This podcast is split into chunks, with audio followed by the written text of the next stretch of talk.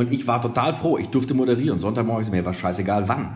Ähm, so, aber dann hat der Amerikaner und auch ich ein Deutsch, ein sehr deutsches Wort zum allerersten Mal gehört. Äh, und es heißt Gewerbeaufsichtsamt. Äh, und die haben gesagt, sind sie noch ganz dicht, den Zwölfjährigen am Sonntagmorgen um 6 Uhr arbeiten zu lassen. Das ist natürlich verboten. Freundebuch, ein Medienpodcast mit den Alumni von Max Neo.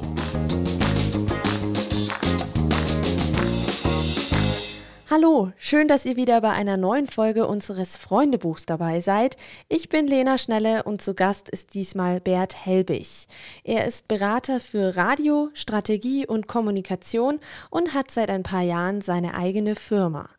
Davor hat er bei verschiedenen Radiosendern gearbeitet wie 98.6 Charivari, Antenne 1 und die neue 1077.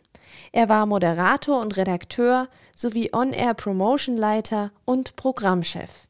Wir sprechen natürlich über die verschiedenen Aufgaben seiner unterschiedlichen Jobs und vor allem auch darüber, wie es ist, als Programmchef einen Radiosender zu leiten und ein Team zu führen. Bert erzählt außerdem, wie seine Arbeit als Berater aussieht und wie er irgendwann bemerkt hat, dass er zwar gerne moderiert, aber dass er lieber das Programm gestaltet. Natürlich erfahrt ihr auch, ob es Bert geschafft hat, als Zwölfjähriger im Radio zu moderieren. Hallo Bert. Hallo, ich grüße dich. Danke für die Einladung. Sehr gerne. Ich freue mich, dass du hier als Gast dabei bist beim Podcast Freundebuch. Und wie es sich für ein Freundebuch gehört, wollen wir natürlich mit einem Freundebucheintrag starten. Also, dein Name. Bert Helwig. Dein Alter. Äh, 42. Dein Beruf? Ich bin Berater für Radiosender, Strategie und Kommunikation. Dein Arbeitsplatz? Mein Büro ist in Stuttgart, mein Arbeitsplatz ist momentan überall zwischen Rostock und Linz. Dein Vorbild? Vorbild ist schwierig. Ich, ähm, ich mag das Wort Mentor.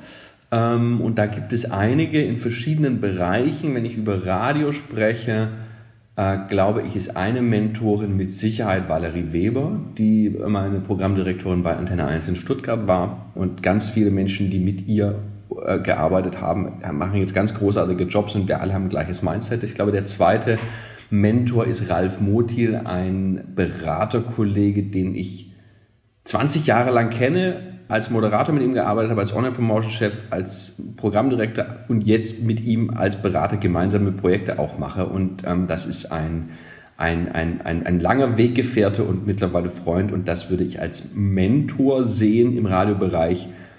Ja, und natürlich auch ein bisschen Vorbild mit drin, aber es ist jetzt nicht so sagen, das ist das Role Model. Aber an, von diesen beiden Personen, glaube ich, habe ich mit am meisten mitgenommen und auch integriert in die Art und Weise, wie ich arbeite dein Traumberuf als Kind? Showmaster. Ich wollte Frank Elstner werden. Das habe ich ihm auch gesagt, als ich ihn mal interviewen durfte.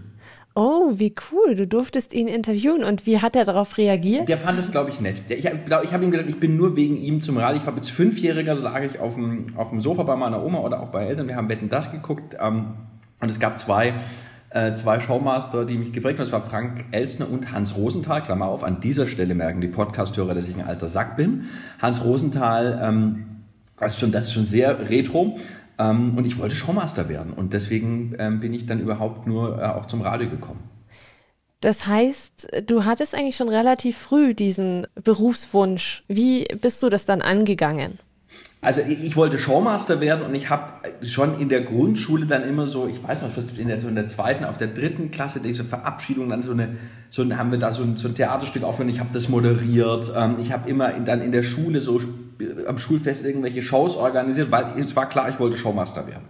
Und ähm, dann hat jemand gefragt, das war genau, das war am Abschluss der vierten Klasse, ähm, wo ich auf dem Schulfest eben auch so eine Show aufgeführt habe. Das, also meine Frau, da gibt es Videoaufnahmen, meine Frau sagt, das, du warst ein Freak als Kind.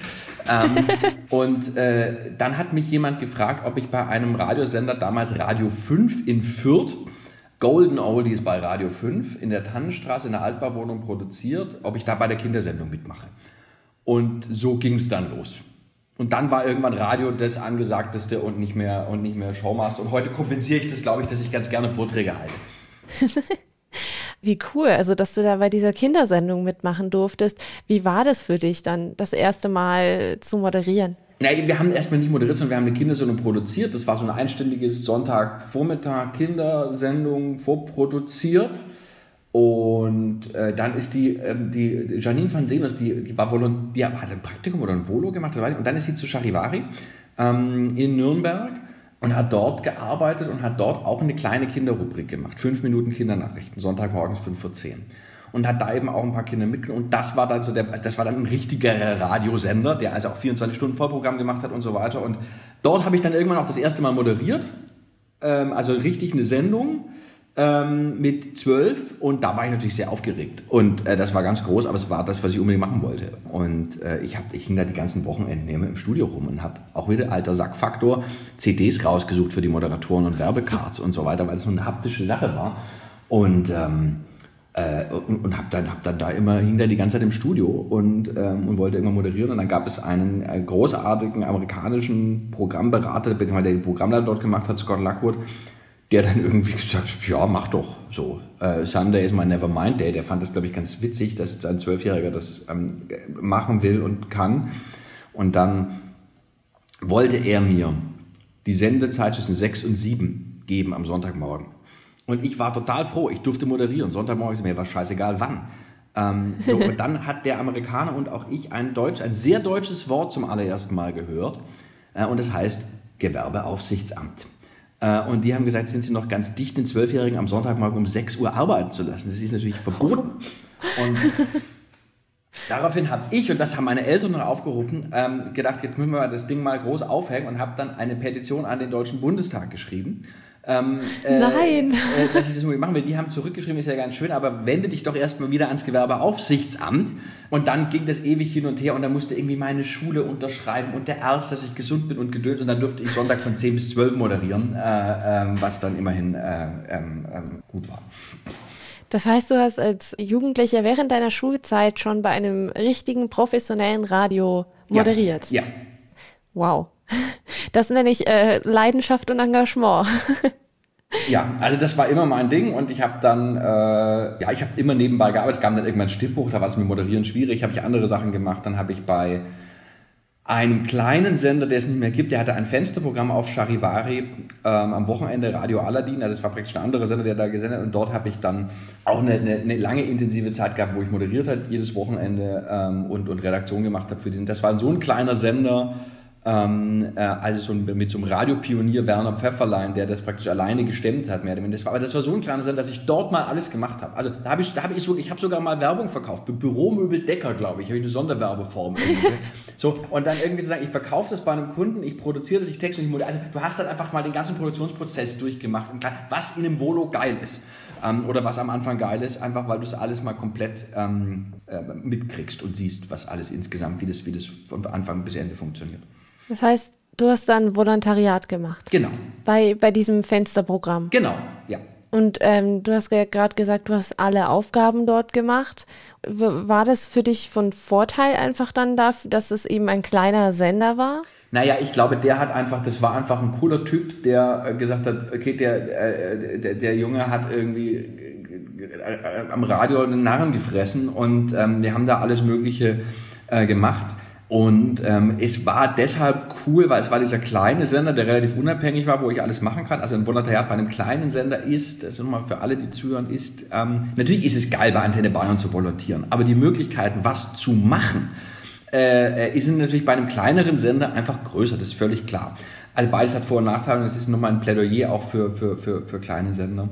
Äh, das Coole war, der war natürlich trotzdem, also die, die Sendungen sind aus dem Sendestudio von Charivari gesendet worden. Das heißt, ich war auch Bestandteil dieses Charivari-Teams und ich hing da im Funkhaus rum und so. Und somit hat sich das dann irgendwie ganz gut äh, äh verbunden und vermittelt. Und dann habe ich irgendwann auch parallel noch bei Charivari moderiert, ähm, äh, abends und nachts. Ähm, und so hat sich das dann entwickelt und ähm, dann irgendwann kam die, die AFK Max-Zeit noch, das war noch parallel weil da war ich dann praktisch der Stellvertreter von Achim Kasch, der äh, Programmkoordinator war. Das waren Halbtagsjobs und dann konnte ich also halbtags, dann war irgendwann auch die Schule vorbei, halbtags irgendwie ähm, bei AFK Max, dann die Wochenendsendungen und abends bei Charivari moderiert. Das war ein bisschen viel, Ähm, äh, äh, aber das war so diese ganz prägende Zeit. Und dann irgendwann kamen ähm, die Kollegen bei Charivari und sagten, wir wollen eine neue Morgensendung machen. Und dann habe ich äh, praktisch mich konzentriert darauf und habe bei Charivari ähm, in Nürnberg die Morning Show moderiert mit dem guten Kollegen Wolfgang Solbold. Jetzt gehen wir noch mal kurz zu deiner Zeit bei AFK Max, heute Max Neo.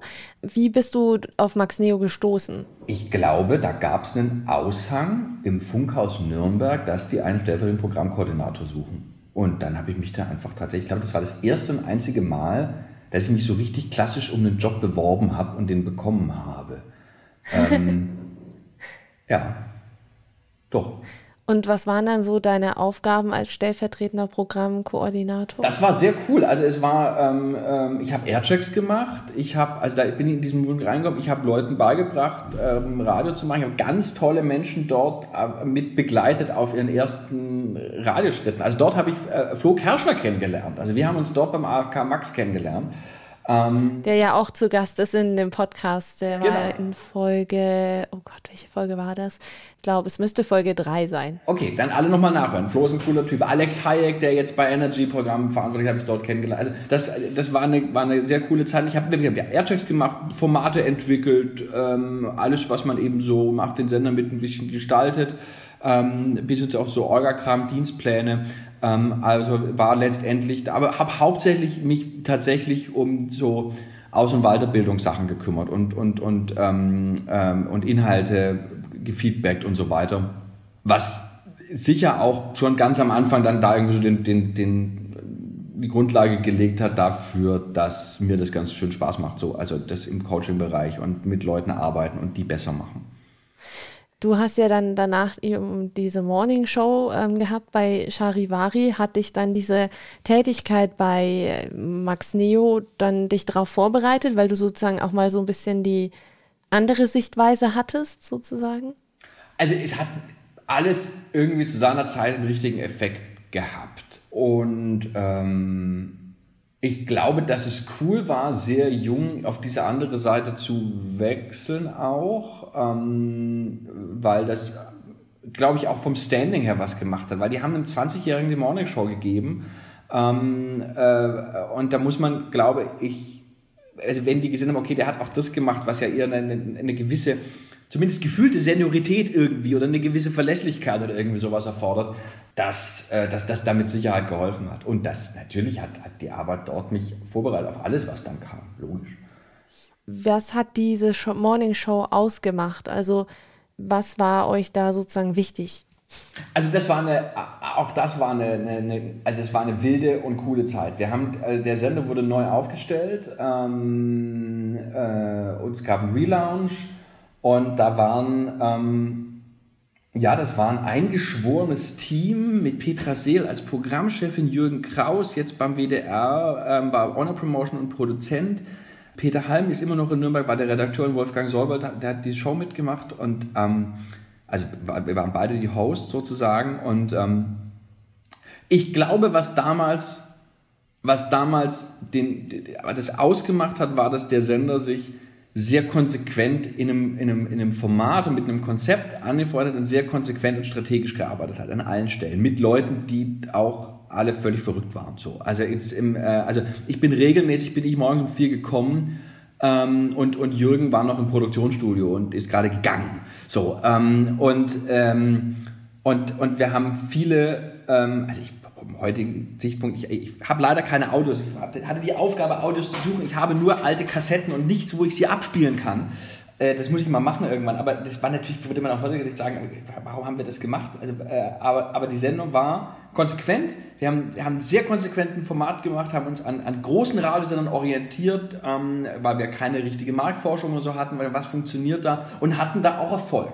Also das war eine FAB, ich weiß die Zahlen nicht mehr, aber es war wirklich so, dass wir sagen, okay, geil, das hat geklappt. Also dieses, diese super Energie, die wir reingesteckt haben, diese Konsequenz in dem Format hat geklappt. Und das war, das war toll. Ja, für alle, die äh, FAB nicht kennen, das ist die Funkanalyse Bayern. Die, genau, die Quoten. Letztendlich die Quoten, wo man auch sagen muss, ist ja auch eine Entscheidung, mache ich Radio ähm, oder Content, weil ich mich künstlerisch betätigen will und diese Botschaft habe, was legitim ist, oder mache ich das, weil ich auch den Anspruch habe, viele Menschen zu erreichen. Ähm, das ist eine Entscheidung. Ich halte nicht das eine ist nicht wertvoller als das andere, aber natürlich ist der Grund und das war, wir wollten einfach, wir wollten gute Quoten haben. Punkt. Ja.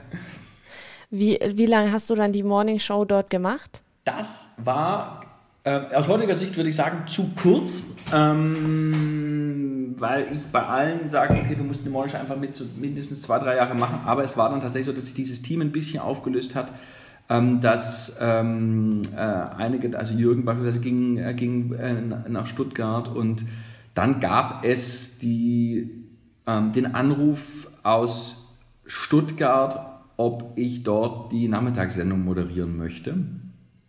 Und ähm, das war auch der erste Kontakt mit der eingangs erwähnten Valerie Weber, die es verstanden hat, mich in einer Art und Weise anzuzünden für dieses Projekt ähm, dass ich dann, ähm, äh, ja, es war ein gutes Jahr, glaube ich, ähm, nach Stuttgart gegangen bin und dort die Nachmittagssendung moderiert habe. Als Nick am Nachmittag, mein Standardgag an der Stelle ist, weil Bert im Berufsverkehr zwar auch eine Alliteration wäre, aber nicht so gut klingt wie Nick am Nachmittag. Ähm, deswegen ja, habe ich da als Nick am Nachmittag die Nachmittagssendung moderiert. Witzig. Und ähm, wie ist die dann auf dich gekommen? Ich glaube, über einen Kontakt, den sie kannte und gesagt hat, hier, ich brauche einen neuen Nachmittagsmoderator und der kannte mich und sagt, hör dir den mal an. Und ähm, was hat dich dann bewogen, dorthin zu wechseln? Die Perspektiven, also ähm, einmal zu sagen, okay, was, ähm, was steht jetzt an? Und ähm, ich hatte dann auch ein Gespräch wo das Ziel in Nürnberg, wo die sagen, ja, hey, das fängt jetzt an und in zwei, drei Jahren läuft das alles und ist cool und dann ist kein Stress mehr. So, das ist natürlich auch geil und eine geile Aussicht. Und dort war es halt so, wir, wir, wir krempeln jetzt hier alles um. Wir bauen eine neue äh, Sendung. Äh, wir sind auf massivem Angriff äh, äh, unterwegs. Und das muss man auch sagen, die Professionalität aufgrund der Größe. Und jetzt kommen wir wieder auch dazu. Also es war eben ein, es ist kein landesweiter Sender, es ist ein Bereichssender, das ist irgendwas so zwischendurch, aber ähm, natürlich mit einer viel größeren Größe und mit so Dingen, die ich damals schon sehr spannend fand, die ja heute auch mein, ein, ein Teil meiner Arbeit sind, mit Marktforschung. Ähm, mit, mit sehr strategischen äh, Elementen nochmal. Ähm, also das war einfach durch die Größe des Senders nochmal auf einem anderen Level, wo ich gesehen habe, okay, da kann ich so viel noch lernen und mitkriegen und auf einer ganz anderen Ebene ähm, arbeiten ähm, und auch perspektivisch nochmal äh, noch mal, äh, was, äh, was in, hinzutun. Da gab es dann auch die externe Beratung mit, mit Ralf Motil. Ähm, da, also das war, das war nochmal wirklich tatsächlich Next Level, ähm, was die ja, was die, die inhaltliche, und es hat gar nichts damit zu tun, dass wir bei Charivari nicht, nicht, nicht, nicht professionell waren äh, oder so gut wie wir professionell sein konnten, sondern halt ein kleinerer Sender und dort war halt einfach zu sagen, nee, hier wird jeder, jeder über nichts dem Zufall überlassen. Und diese Detailtiefe, mit der gearbeitet wird, ähm, die auch ein Kennzeichen von Valerie Weber ist. Also die, ähm, äh, sagen hier, ähm, nee, die, die, hat, die hat einen Standaschenbecher ins B-Studio reingetragen und dann haben wir da äh, geraucht und äh, äh, äh, an, äh, an einem Payoff rumgeschnitten, ähm, sie als Programmdirektorin. Und, äh, ähm, und da war jede Pause, jeder Atmer wichtig. Das war nochmal eine detailverliebte Arbeit, die nochmal ein anderes Level hat. Das hat mich, glaube ich, da angezündet. Noch kurz zur Erklärung Payoff für alle, die noch nicht so in, in den Medien drin sind. Du hast eine strategische Major Promotion, also etwa eine Hauptkampagne, die ein Sender fährt, also sowas wie, was weiß ich, ähm, äh, das geheime Geräusch oder ähm, äh, was sind, ähm, wir, Antenne Bayern zahlt deine Rechnung ähm, äh, und der Moment, wo ein Hörer was gewinnt, ähm, ist das Payoff und das ist der magische Moment und da will man natürlich, dass es möglichst geil klingt, weil du hast dann nicht so viele und das macht aus, ob diese Kampagne funktioniert oder nicht diese Sendung, die du dort hattest als Nick am Nachmittag, da warst du ja dann wahrscheinlich alleine in der Sendung. Wie war das plötzlich für dich, nicht mehr eine Doppelmoderation zu haben, also einen Partner, mit dem du moderierst, sondern alleine zu moderieren?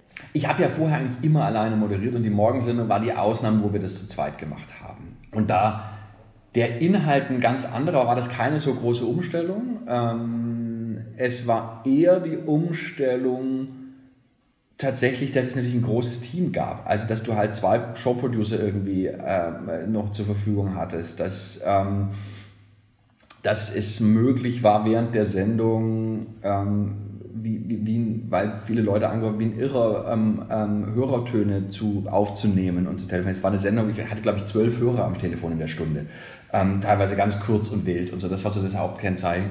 Insofern war der, die Umstellung nicht so groß und ich sage auch immer, wenn ich mit Moderatoren arbeite, Doppelmoderation ist, ist schwieriger, also weil es gibt ja diese, diese diesen Irrglauben möchte ich fast sagen, na, der ist noch nicht so gut, dem stellen wir jemand mit ins Studio rein. Das ist, äh, äh, das, nee, ähm, weil da muss man noch ein paar mehr Dinge beachten.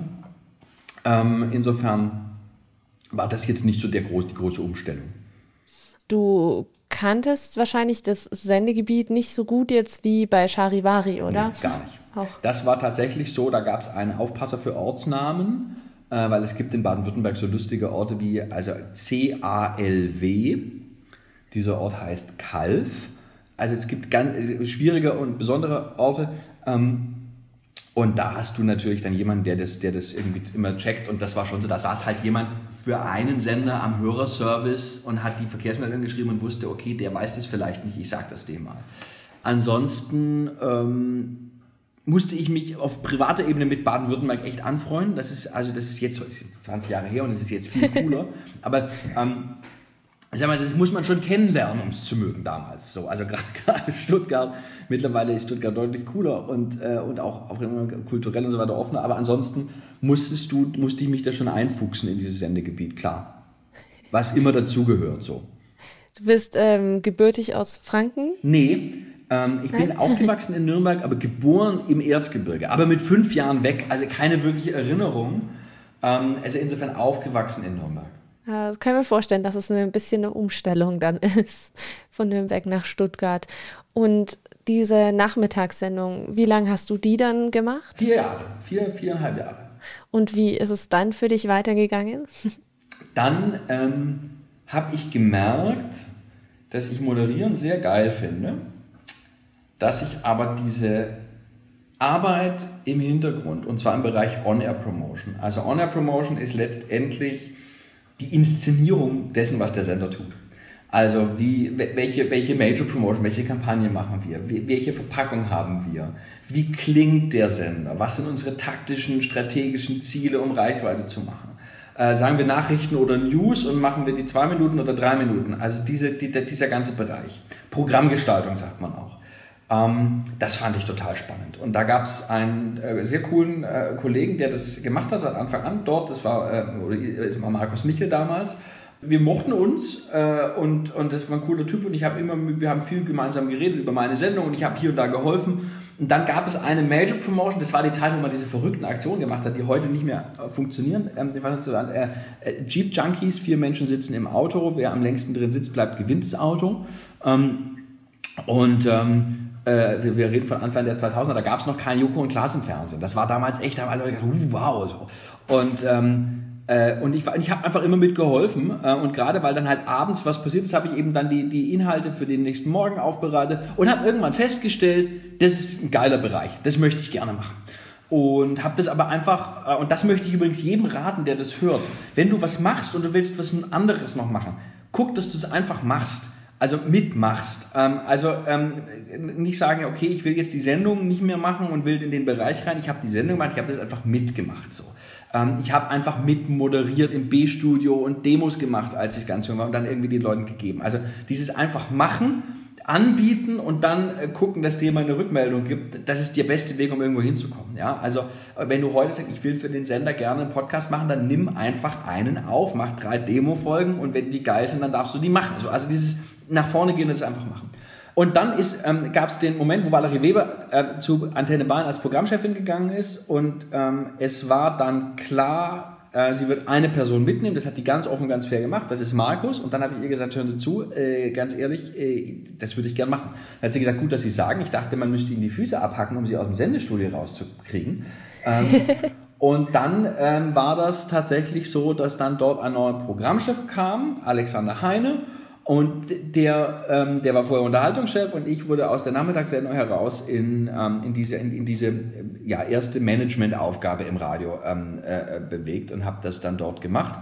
Anfangs noch vertretungsweise auch mal moderiert, aber nicht mehr die Nachmittagssendung, weil das war schon ein Fulltime-Job. Und dann war ich da so die rechte und linke Hand des Programmchefs Alexander Heine und habe dort praktisch das erste Mal diese ja, also ein bisschen Führungsaufgabe und ein bisschen Strategie und Taktik und so ähm, äh, und Management da eben mitbekommen. Hast du erstmal das so weitergeführt wie dein Vorgänger oder hast du das komplett umgekrempelt? Nee, wir haben das, wir haben beide, der Sender war super erfolgreich. Ähm, das waren beide, also sowohl der Programmchef als auch ich in der Honor-Promotion, wir wurden, waren beide Teammitglieder. Also da kam niemand von anderer Seite, weil die Idee war, das Ding funktioniert arschgeil, wir machen das weiter. Natürlich hat sich dann da viel weiterentwickelt. Aber es war nicht so, dass wir sagen, endlich sind die weg, wir waren das ganz im Gegenteil. Ähm, wir haben versucht, diese Fußstapfen auszufüllen, natürlich einen eigenen Akzent zu setzen und da mitzumachen, aber Überhaupt nicht. Da ging es einfach darum, weiterzumachen. Zumal es auch komisch wäre, weil wir waren beide aus dem Team und jetzt sollen wir plötzlich sagen, ey Leute, wir machen alles ganz anders. Also äh, glaube ich auch nicht. Ich glaube, dass das tatsächlich ein guter, wichtiger Punkt von Führung ist, wenn ich ein Sender völlig völlig am Boden liegt, zu sagen, ey, geh erst mal hin, schau dir das an äh, und da ist ganz viel, was gut ist und nutze das Gute und, und entwickle das weiter, als gleich zu sagen, ich muss mich profilieren und irgendwas Neues machen. Wie lange hast du dann das gemacht? Auch, auch nochmal auch noch mal über vier Jahre. Also ich habe Antenne 1 acht bis neun Jahre irgendwie. Also auch nochmal eine wirklich lange Zeit. Und du hast ja gerade gesagt, es hat gut funktioniert, es hat dir Spaß gemacht. Warum bist du dann doch weggegangen? Ja, weil dann tatsächlich der Anruf kam ähm, von der 977, ein Stuttgarter äh, Lokalsender. Äh, wir suchen einen Programmchef. Und ähm, das war dann schon so, dass ich sage, okay, du machst viereinhalb Jahre, bist du sozusagen die rechte Hand eines Programmdirektors, eines Programmchefs. Und das war super geil. Ich hätte es auch noch ewig weitergemacht. Nur die Chance zu sagen, ey, die, da kann ich jetzt selber Programmchef werden, das war natürlich. Es hat auch jeder verstanden. Also die haben, äh, haben, haben das alle, ähm, alle ähm, verstanden und ähm, äh, die, die Sender gehören auch ein bisschen zusammen. Also Antenne 1 ist an der 977 beteiligt. Und ich möchte das da den handelnden Personen auch ganz hoch anrechnen. Ähm, äh, Achim Fürske, der Geschäftsführer, und Alexander Heine, der Programmchef. Ich glaube, wenn die sich auf die Hinterbeine gestellt hätten, hätten die dir bestimmt auch sagen können, wir machen es dir schwer oder wir verhindern das oder sonst was. Das haben die nicht gemacht, weil sie gesagt haben, okay, es ist scheiße, dass du gehst, aber äh, also ist ja cool ähm, für dich so. Und, ähm, und dann war ich dort ähm, fast sieben Jahre Programmchef. Wow, und wie war es da dann für dich? Weil du warst ja bisher die rechte Hand und jetzt warst du dann Programmdirektor. Wie war das für dich? Naja, das war schon, also ich fand es cool, das war das, was ich irgendwie auch wollte.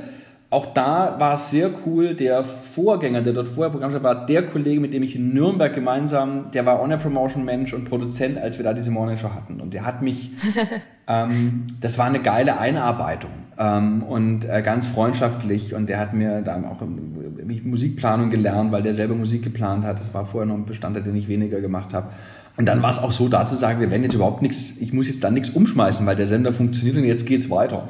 Und ähm, dann habe ich mich da langsam reingeguft, habe auch gemerkt, dass tatsächlich, ähm, also die Idee, ich führe ein, ein Team, das ist nochmal was anderes, als ich kann Radio machen. So, es ist, das ist echt nochmal ähm, noch eine andere Nummer, weil es ein Handwerk ist, führen zu können und auch eine, auch eine Begabung in gewisser Weise. Ähm, das, das ist, ähm, also du denkst, ich sitze da und will mir geile Radiostrategien ausdenken und dann hast du in einer Woche ähm, eine Praktikantin, die sich falsch verstanden fühlt und heulend in deinem Büro sitzt, einen Auszubildenden, der sein Berichtsheft nicht abgibt, Klammer auf, was mir eigentlich wurscht ist, aber nicht wurscht sein darf ähm, äh, äh, Urlaubstage, die genommen werden müssen und einen Kollegen, der sagt, in der Männertoilette ist schon wieder nicht gespült worden. Wo ich sage, was soll ich denn jetzt machen? Ähm, also, also, das gehört alles dazu, dieses Menschending. ähm, und das ist natürlich total spannend, aber einfach nochmal eine andere, andere Sache. Und hattest du dann diese Begabung oder musstest du da erstmal so reinfinden? Also ich muss es ganz ehrlich sagen, wenn ich jetzt da meinen Nachfolger sehe, der der Stellvertreter war und der das jetzt seit auch jetzt seit fünf Jahren macht, wo ich sage, der macht, der hat, der hat ganz viele Dinge gemacht, die ich hätte machen müssen. Und das ist ein toller Typ. Aber ich sage, wenn du das auf die, auf die Idee, wie gut führt er das Team, sag ich mache das besser als ich. Ähm, äh, also dieses Menschending, der hat dann ganz gut. Und für mich war es so, ich musste das lernen und ich musste mich da. Mh, mm, ähm, also ich habe das, glaube ich, schon ganz gut gemacht. Aber es ist, wenn ich jetzt sage, wo bin ich zu Hause, deswegen mache ich ja jetzt auch das, was ich mache zu sagen, ich, ich arbeite mit Leuten Ähm, und das kann ich gut, aber dieses, ich, dieses, ich bin jemand, der ein guter, also Leadership, so, ja, ähm, äh, ist, ist, ist nicht die Kernkompetenz, sondern eben dieses strategische, dieses Radio macht sicher auch Leute begeistern. Aber wenn es dann einfach ins, ins Führen geht, ist es mit Sicherheit, wo ich sage, da gibt es Leute, die können das besser. Und nicht umsonst, also jetzt mal weg von der Branche, gibt es Leute, wo man sich fragt, na, warum kann der Typ irgendwie einen DAX-Konzern, eine Eierkartonagenfirma und einen, ähm, einen Flughafen führen, weil die das können. Dann ist es eigentlich unabhängig davon, was da hinten dran hängt. Ähm, jetzt in großen Dimensionen.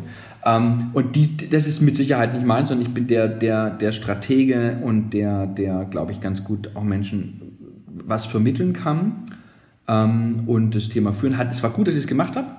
Aber ich bin jetzt auch froh, sehr selbstständig zu sein. Ich sage dann immer scherzhaft, wenn meine Firma wachsen sollte und Mitarbeiter hätte viele, dann bräuchte die einen Geschäftsführer, der nicht ich bin. Ähm, einfach der diesen Kram macht. So, das, das, also ist ja weit davon entfernt. Ja, aber deswegen, das ist, man muss sich, ich glaube, das ist auch jetzt so als Nutzwert für die, die zuhören. Das soll jetzt nicht nur so eine Ego-Show von mir sein, sondern so als Nutzwert, was könnt ihr mitnehmen, wenn ihr das hört? Ähm, sich zu überlegen, welche der Tätigkeiten, die an so einem Job dranhängen, mache ich halt, weil ich sie mitmachen muss und welche nicht. Und welche für mich, das ist ein ganz cooler Wegweiser raus, wo man dann auch glücklich wird. Du hast ja dann dein eigenes Unternehmen gegründet. Sowas passiert ja wahrscheinlich nicht von einem Tag auf den anderen. Wie ist es dazu gekommen? Es ist ein bisschen so die gleiche Sache wie ähm, äh, äh, man muss Dinge, die man gerne machen will, einfach auch dann machen. Und die, die Initialzündung ähm, liegt bei Philipp von Martius, das ist der Vorgänger von Andy Lang, der ist der, unser Gesellschafter. Und der war also der war Gesellschafter von Studio Gong bei der 977. So. Also ein unserer Gesellschafter, so der Leute, denen der Laden gehört. Und ich habe für den Sender immer selbst auch so strategische Studien gemacht, einfach um, um zu sagen, okay, wie, wie müssen wir uns positionieren und so weiter. Ähm, und der hatte einen Sender in äh, Radio Fantasy in Augsburg und der hat gesagt, hier, der Helbig, der kann doch solche Studien machen, der kann dem Sender doch helfen.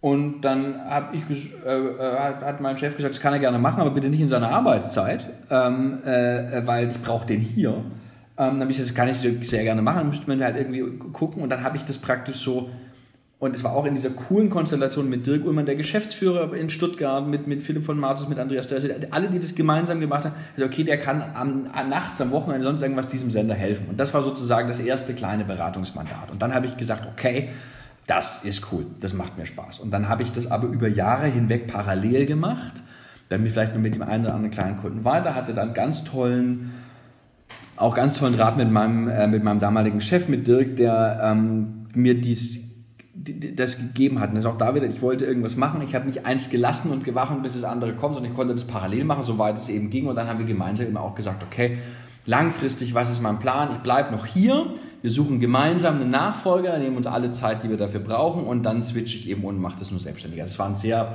sehr cooler softer Start. Ich musste mir also nicht irgendwie einen Schreibtisch kaufen und ein Telefon und warten, dass jemand anruft, ähm, sondern ähm, das ging dann einfach praktisch aus dieser Tätigkeit raus hervor und äh, war, haben alle toll zusammengearbeitet und ist bis jetzt so.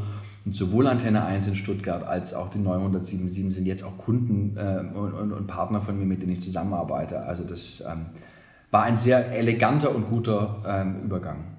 Ist ja auch schön, wenn man so im Guten sozusagen auseinandergeht und das noch äh, weiter beibehält, so die Kontakte. Ich glaube, besser geht es wahrscheinlich nicht. Nee, muss auch so sein. Also ich glaube, dass, dass diese Floskel, man sieht sich immer zweimal im Leben, ich glaube, es macht einfach keinen Sinn, verbrannte Erde zu hinterlassen. Also auch nicht die Art, wie ich arbeiten will. Und das ist tatsächlich, ich habe einen, äh, einen sehr guten Satz von einem meiner äh, Menschen, die mich coachen gehört. Menschen, mit denen du zusammenarbeitest, arbeiten eigentlich nicht mit dir zusammen, wegen dem, was du kannst oder wegen dem, was du bist, sondern weil ihr die gleichen Werte teilt. Und dann ist es erstmal relativ wurscht, ähm, was, worin du gut bist oder nicht, musst es dann fachlich schon können. Aber ich glaube, das ist, ist für mich eine ganz klare Erkenntnis und ich habe das große Glück, auch jetzt mit, mit Partnern und Kunden zusammenzuarbeiten, wo sagen, ja, wir haben die gleichen Werte und, ähm, und dann muss man, dann ist das, dann ist das schön und dann ähm, äh, entwickelt man sich in die gleiche Richtung. Und es geht auch nicht nur, ob die Werte richtig oder falsch sind. Es gibt auch Leute, die haben halt andere, die ihnen wichtiger sind. Ähm, das ist nicht schlecht. Aber da funktioniert es dann halt nicht oder nicht so gut. Und das ist aber in dem Fall mit den Kollegen hier ähm, ganz in, im außerordentlichen Maße so. Was sind deine Aufgaben in, mit deiner Firma? also ähm, es sind drei, drei Bestandteile. Das eine ist Strategie. ähm, für Radiosender und Schrägstrich Medienunternehmen, sprich man macht eine strategische Studie, man macht Marktforschung, man überlegt sich, wo müssen wir im nächsten Jahr, in zwei Jahren, in drei Jahren hin? Welche Musik spielen wir? Welche Zielgruppen sprechen wir an? Also es geht um viel um Marktforschung, aber auch viel um Digitalisierungsprozesse. Also was machen wir denn einfach, wenn wir unsere Reichweite irgendwie anderweitig hinkriegen? Was ist da der Weg?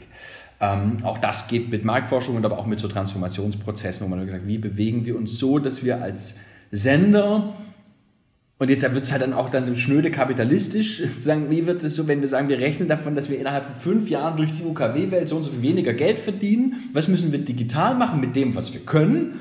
Ähm, Klammer auf, Audio-Content, Klammer zu, um das zu, zu, kriegen. Wie müssen wir uns darauf umbauen? So, also, also so, das ist ähm, der erste große strategische Part. Dazu gehört auch, dass wir uns überlegen, ist es, ist es noch 2021 dass wir drei Sendestrecken oder vier Sendestrecken am Tag haben, wo ein Moderator reingeht und zuguckt, wie die Sendeablaufsteuerung runterläuft. Also würden wir Radio heute so nochmal erfinden oder müssten wir es anders machen? Also das sind diese ganz strategischen Prozesse. Ähm, das andere Drittel ist Taktik. Also sprich, wir haben das irgendwie gemacht, jetzt müssen wir also wissen, wo wir hinwollen, jetzt müssen wir überlegen, was machen wir denn damit? Welche, wie wird die Musikplanung aufgesetzt? Welche Streams bieten wir an? Welche Promotion, welche Kampagnen machen wir? Ähm, da arbeite ich dann mit den, mit den Senderteams zusammen, um die Taktik daraus zu entwickeln. Und der dritte Part ist das Coaching, die Begleitung. Da begleite ich ein Morningshow-Team oder mache Airchecks ähm, oder äh, Feedback im Podcast oder digitalen Content. Ähm, das sind die drei ähm, die drei Hauptsäulen letztendlich von meiner, äh, meiner Firma für primär Radiosender, aber mehr und mehr auch andere Unternehmen, die Audio-Content herstellen. Das ist so, also gerade Podcasts, ähm, nur weil jeder einen Podcast machen kann, äh, äh, äh heißt es nicht, dass äh, es auch jeder kann. also, ähm, also da gibt es Dinge, wenn dann, wenn dann irgendwelche Firmen, ich nenne die jetzt nicht, sagen, ich mache einen Podcast, aber die wissen gar nicht warum. Ähm, und jeder denkt, also wir müssen euch, und auch da helfe ich denen und auch bei Radiosendern. Aber das ist jetzt ein bisschen neben, Nebenkriegsschauplatz. Diese drei Bestandteile sind das, was ich mit meiner Firma mache ähm, wie viele Kunden kann man da so parallel dann coachen und ähm, wie ist es dann, ähm, weil man muss ja wahrscheinlich bei jedem drin sein und das sind ja auch verschiedene Strategien auch mhm. für die verschiedenen Radiosender und Unternehmen. Wie machst du das dann sozusagen? Also das ist ähm, einmal ist das, glaube ich, das, was auch den Vorteil ist. Du hast den Blick von außen. Also ähm, ich, ich, an manchen Stellen kann ich einfach viel offener fragen, warum oder warum eigentlich nicht. Oder das, also das ist so, dieser Blick von außen gibt dir ganz viel. Da bin ich gar nicht, weil ich schlauer bin als die, sondern einfach, weil ich anders drauf gucke und weil du von innen Dinge anders wahrnimmst als von außen. Wie viel ist immer so eine Frage, das schwankt immer wie intensiv. Es gibt Sender, da mache ich eben nur so eine strategische Studie. Es gibt Sender, da mache ich diesen kompletten Digitalisierungsprozess, da bin ich total drin. Ähm, das ist viel mehr Energie. Ähm, es gibt Sender, da mache ich, die begleite ich nur in Sachen Musik beispielsweise. Ähm, also insofern ist das ist die reine Anzahl schwierig. Ähm, es pendelt sich irgendwas ein zwischen sechs und acht, neun Sendern, mit denen man parallel arbeitet. Aber wie gesagt, es gibt also sehr, sehr intensiv, phasenweise. Es gibt Kunden, da ist es, da kennt man sich schon lange ist sehr eingespielt ähm, und äh, da ist man eher der, derjenige mal irgendwie sagt, okay, man kriegt eine WhatsApp mit einem Promo und sagt, sag mal, wie du das findest. So, also dass du einfach, ähm, äh, also das ist eine große Identität. Sich darauf einstellen macht Sinn. Und ich glaube, und das mache ich eigentlich immer, wenn ich anfange mit einem Sender zu arbeiten, sagen, wen brauchen die? Also einmal, wen brauchen die und Klammer auf, bin ich das? Ähm, wenn ja, aber wen, welche Rolle? Es gibt Sender, da muss man sagen, Leute, ihr seid alle kreative, super coole Typen. Aber aus rein strategischer Sicht ist hier die Grenze 1, hier die Grenze 2. Und wenn er sich ständig verletzt, dann ist unsere schöne Strategie einfach Makulatur. So, also da bin ich, da bin ich die Spaßbremse äh, äh, und der Strategieonkel. Und es gibt andere Sender, da sage ich, ihr seid schon strategisch ganz gut, aber habt einfach mal Eier und macht was Geiles. So, also die muss man eher ein bisschen schubsen, ihre eigenen Regeln, weil die sehr, also und da in, in diesem Feld gibt's ganz viel. Ähm, und ähm, Deswegen ist das so eher die Überlegung. Und der, letzte Punkt ist es tatsächlich Training. Ähm, ich habe, als ich das angefangen habe, konnte ich nie. Also ich habe so, ich habe unterscheidet zwischen Bürotagen, da bin ich also hier äh, und telefoniere, zoome, äh, schreibe irgendwas und, und Kundentage. Da bin ich eigentlich einen ganzen Tag beim Kunden. Ich konnte früher nie zwei am Stück machen, weil ich durchgedreht bin. Ähm, äh, äh, und das geht mittlerweile, so nach, nach ein paar Jahren. Das ist, und ich habe mit einem neulich mit einem Kollegen gesprochen, der hat auch gesagt, ja, es ist ein Trainingseffekt da, das geht. Ähm, es ist dann irgendwie immer ungesund und man denkt sich, welcher Vollidiot hat eigentlich diesen Kalender äh, so gestaltet, bis ich denke, es war ja ich. Ähm, äh, wenn man sagt, ich habe jetzt vier Kundentage am Stück, das, das ist einfach, das ist nicht schlau. Äh, also bei vier verschiedenen Tagen, also auch schon von der Reise. Äh, aber es geht, also da ist auch ein Training, aber du musst dich, du brauchst ein System und eine Organisationsstruktur, wie du dich darauf einstellst und, ähm, und, äh, und, und wie du den Kopf freikriegst dafür. Aber das kann man durch gute Tools, durch Training und durch, und durch Struktur und Disziplin letztendlich selber im Arbeitsprozess auch, auch hinkriegen. Und die Kunden, die du da hast, sind das auch so Kunden, die praktisch auch vielleicht direkte Konkurrenten sind? Also vielleicht, weil sie selber Sendegebiet haben? Nee, oder das ist das dann nicht so? Weil das wäre ja ein bisschen genau, schwierig für das dich. Das ist ein guter Punkt. Nee, das ist also alle Kundinnen, ähm, mit denen ich arbeite im Radiobereich, haben natürlich in dem Sendegebiet eine exklusive Beratung, weil ähm, das geht nicht. Ausnahmen sind eben wenn das die zusammengehören. Also ich habe in Berlin lange Zeit mit dem Medienzentrum Berlin gearbeitet. Das ist Berliner Rundfunk, RS2 und KISS FM. Das sind aber das ist eine Flotte. Äh, in Stuttgart Antenne 1 und die neue 107.7. Im Saarland Salü und Classic Rock Radio. Das sind also die gehören zusammen, dann schon. Aber du kannst nicht äh, heute zu dem einen hingehen und sagen, mach's mal so und dann zu dem anderen mach's mal so. Ähm, das ist, also das steht in jedem Vertrag, aber es würde sich auch, also wäre ab, absurd so. Also deswegen, das gibt's nicht, nee. Das heißt, wer zuerst kommt, mal zuerst so ungefähr. Ja, also ähm, äh, ist jetzt so, ich bin ja jetzt nicht der Einzige, aber es ist schon so, dass man sagt, okay, also wenn ich in dem Sendegebiet mit dem bin, dann, ähm, äh, äh dann kann der andere nicht. Das ist so, so und das ist ähm, gehört sich auch nicht anders. Also ja. Und äh, du hast ja jetzt gesagt, es kommt immer darauf an, wie viel die Sender, also wie viel Coaching oder Betreuung sie praktisch brauchen, aber ähm, gibt es da so einen Durchschnittswert, wie lange du dann mit den jeweiligen Sendern zusammenarbeitest? Also das, so wie ich arbeite, ist es auf ein langfristiges Begleiten hin. Also man macht natürlich auch mal ein Projekt, wo die einfach sagen, wir wollen gerne eine Studie, fertig aus. Oder wir wollen gerne von dir mal eine Programmanalyse, fertig aus. So, das ist dann ein Projekt, dauert halt dann irgendwie drei Monate. Ähm, Ansonsten arbeite ich mit allen Sendern lange, um es jetzt mal zu sagen. Ähm, mit dem kleinen Sender ähm, in Augsburg, ein kleiner, feiner, starker, cooler Sender, äh, Radio Fantasy, das war der, wo ich eben als Programmchef das nebenher gemacht habe, arbeite ich jetzt seit 2005 oder 2009, also ich, irgendwas zwischen 10 und 15 Jahren zusammen. So, da, da muss man dann auch mal gucken, dass man nicht, dass man immer noch diesen Blick von außen kriegt und also ganz viele, es geht da um Jahre. Und ich mache auch normalerweise, wenn ich mit dem Sender zusammenarbeite, sage, okay, wir, wir wollen ja gemeinsam was stemmen. Ähm, und dann ist das normalerweise immer ein, ein Mandat, wo man sagt, es läuft auf ein Jahr oder auf zwei oder so.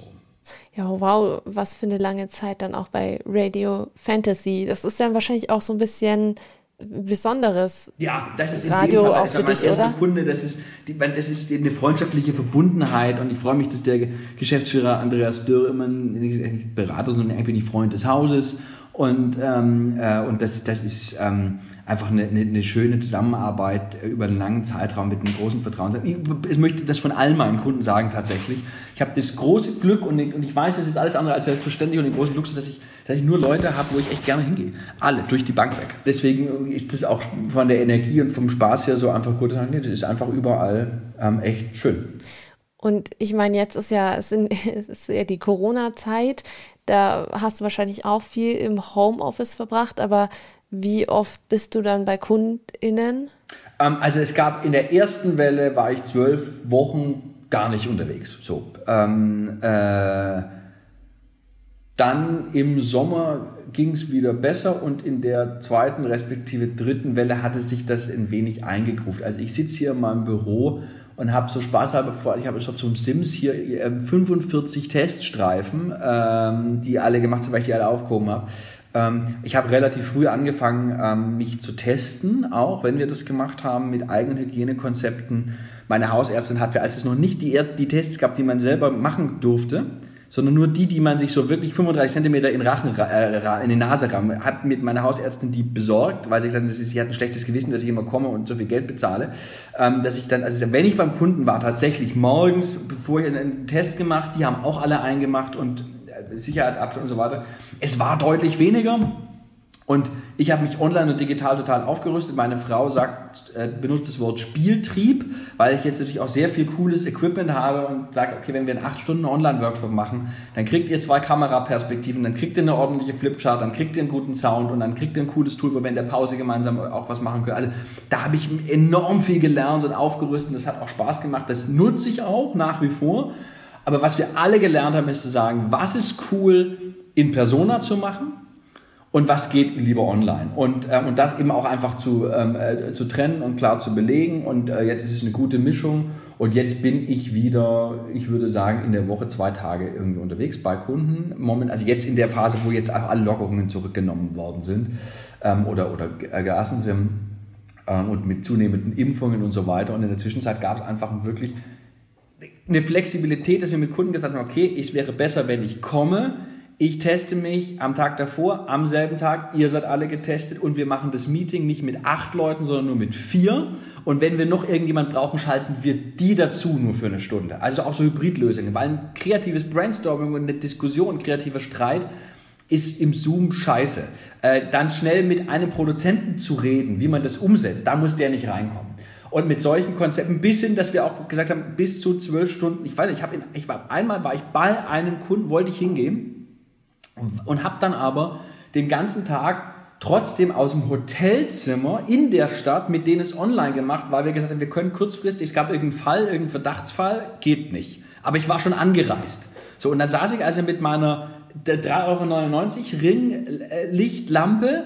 Ähm, ich habe ein Foto gemacht davon, äh, mit vier Kopfkissen und darauf irgendwie eine Tasche den Laptop hochgestellt ähm, und habe praktisch Luftlinie 800 Meter entfernt von dem Sender ist mit denen online gemacht. So. Also diese Flexibilität musste man dann auch irgendwie alle haben und es hat alles ganz gut geklappt. Und äh, ähm, deswegen ähm, war das eine Zeit, wo wir uns gut weiterentwickelt haben. Aber ich bin jetzt auch schon froh, wieder unterwegs zu sein. Ich reise tatsächlich auch immer noch gerne. Also wo ich das ja echt oft mache, ich setze mich gerne Zug und fahre durch die Gegend. oh, Reisen ist echt immer auch ganz schön. Und wie ist das, vermisst du das Moderieren? Lustigerweise nicht so sehr. Das liegt daran, dass ich einmal ähm, oft mit Moderatoren arbeite, im Studio stehe und dass ich auch einer der, also ich komme zu denen und bin der Fuzzi, der die Marktforschung erklärt, der aber weiß, wie man Ram Talk fährt und wie man, in, in, wie, wie, man moderiert. Das, also ich, ich war ein Radio-Nerd, der Excel dann irgendwann ganz geil gefunden hat. Es gibt auch andere Kollegen, die sind Excel-Typen, die sagen, Radio ist eine ganz geile Brot. Beides hat seine Berechtigung, aber deswegen kann ich natürlich nochmal anders mit Moderatoren arbeiten.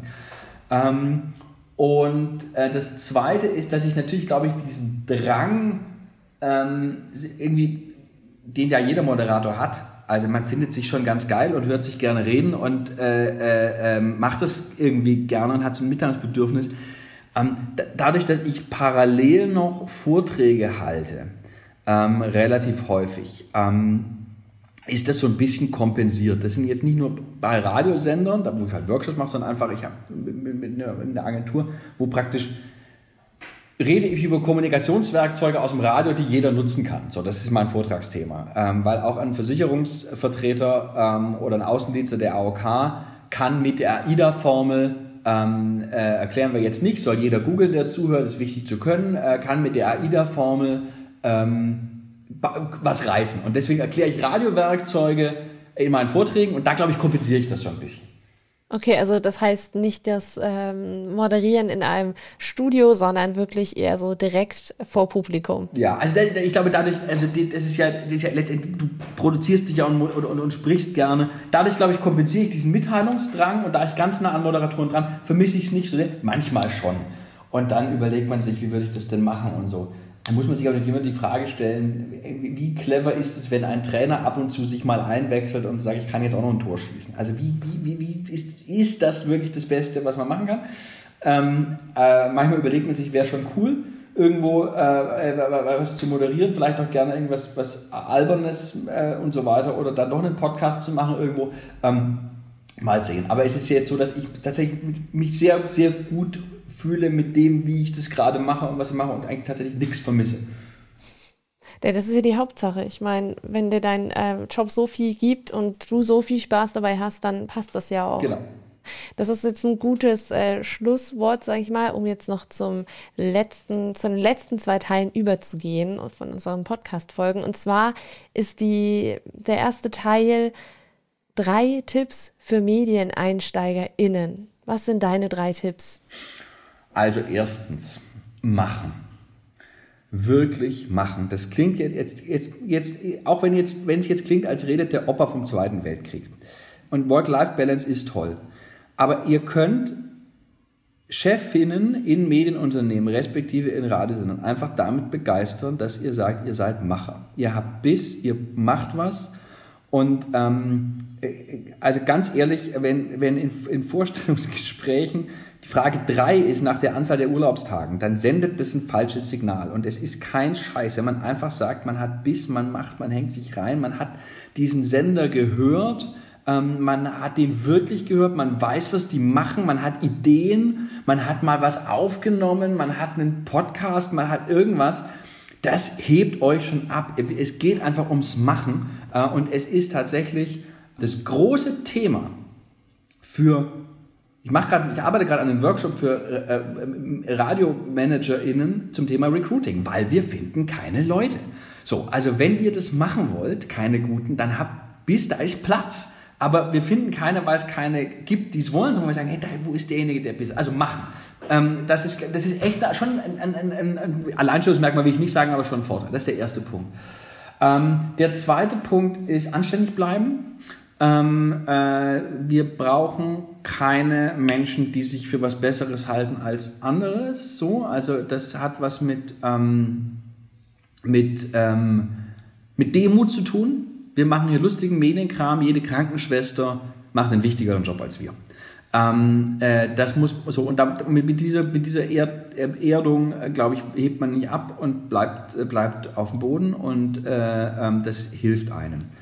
Ähm, und als dritten Tipp ähm, ist es, glaube ich, tatsächlich sich Mentoren, Netzwerke suchen. Ähm, einer meiner ehemaligen Nürnberg-Kollegen, mittlerweile Geschäft, Programmgeschäftsführer, ich würde mal sagen, einer der Top 5, Top 10 Radiounternehmen in Deutschland. Also echt, der hat es echt drauf. Der schreibt ein Promo und schickt das in eine Runde, also ein Werbetext für die Sendung oder irgendein Konzept, schickt es in die Runde, da ist ein Einsteiger drin, Volontäre, Abteilung, völlig egal, sagt, sagt, sagt, sagt mir, was daran scheiße ist. Und das meint er so. Ähm, also die Idee zu sagen, ey, es ist geil, wenn mir jemand sagt, und das tut natürlich weh, das weiß ich, aber zu sagen, ey, es ist gut und ich versuche nicht zu begründen, warum das ist einfach das mal das ist, glaube ich, auch etwas, was einem im Leben, aber auch beim Einstieg in die Medienbranche echt weiterbringt. Super. Danke für die drei Tipps und wir wollen natürlich die Folge so beenden, wie wir sie begonnen haben. Deswegen noch drei Fragen zum Ende. Dein bester Song. Oh, Leute, ich mache Musik, Musikforschung, wo ich ja sehr neutral bin und Songs abwerte und sage hier, ähm, äh, ähm, ich ähm, äh, äh, beschäftige mich. Deswegen, ich höre privat sehr viel Musik, die sonst nicht im Radio läuft oder sehr wenig. Ähm, ich bin gerade über, über das neue Album von Jan Delay gestolpert und finde es richtig geil.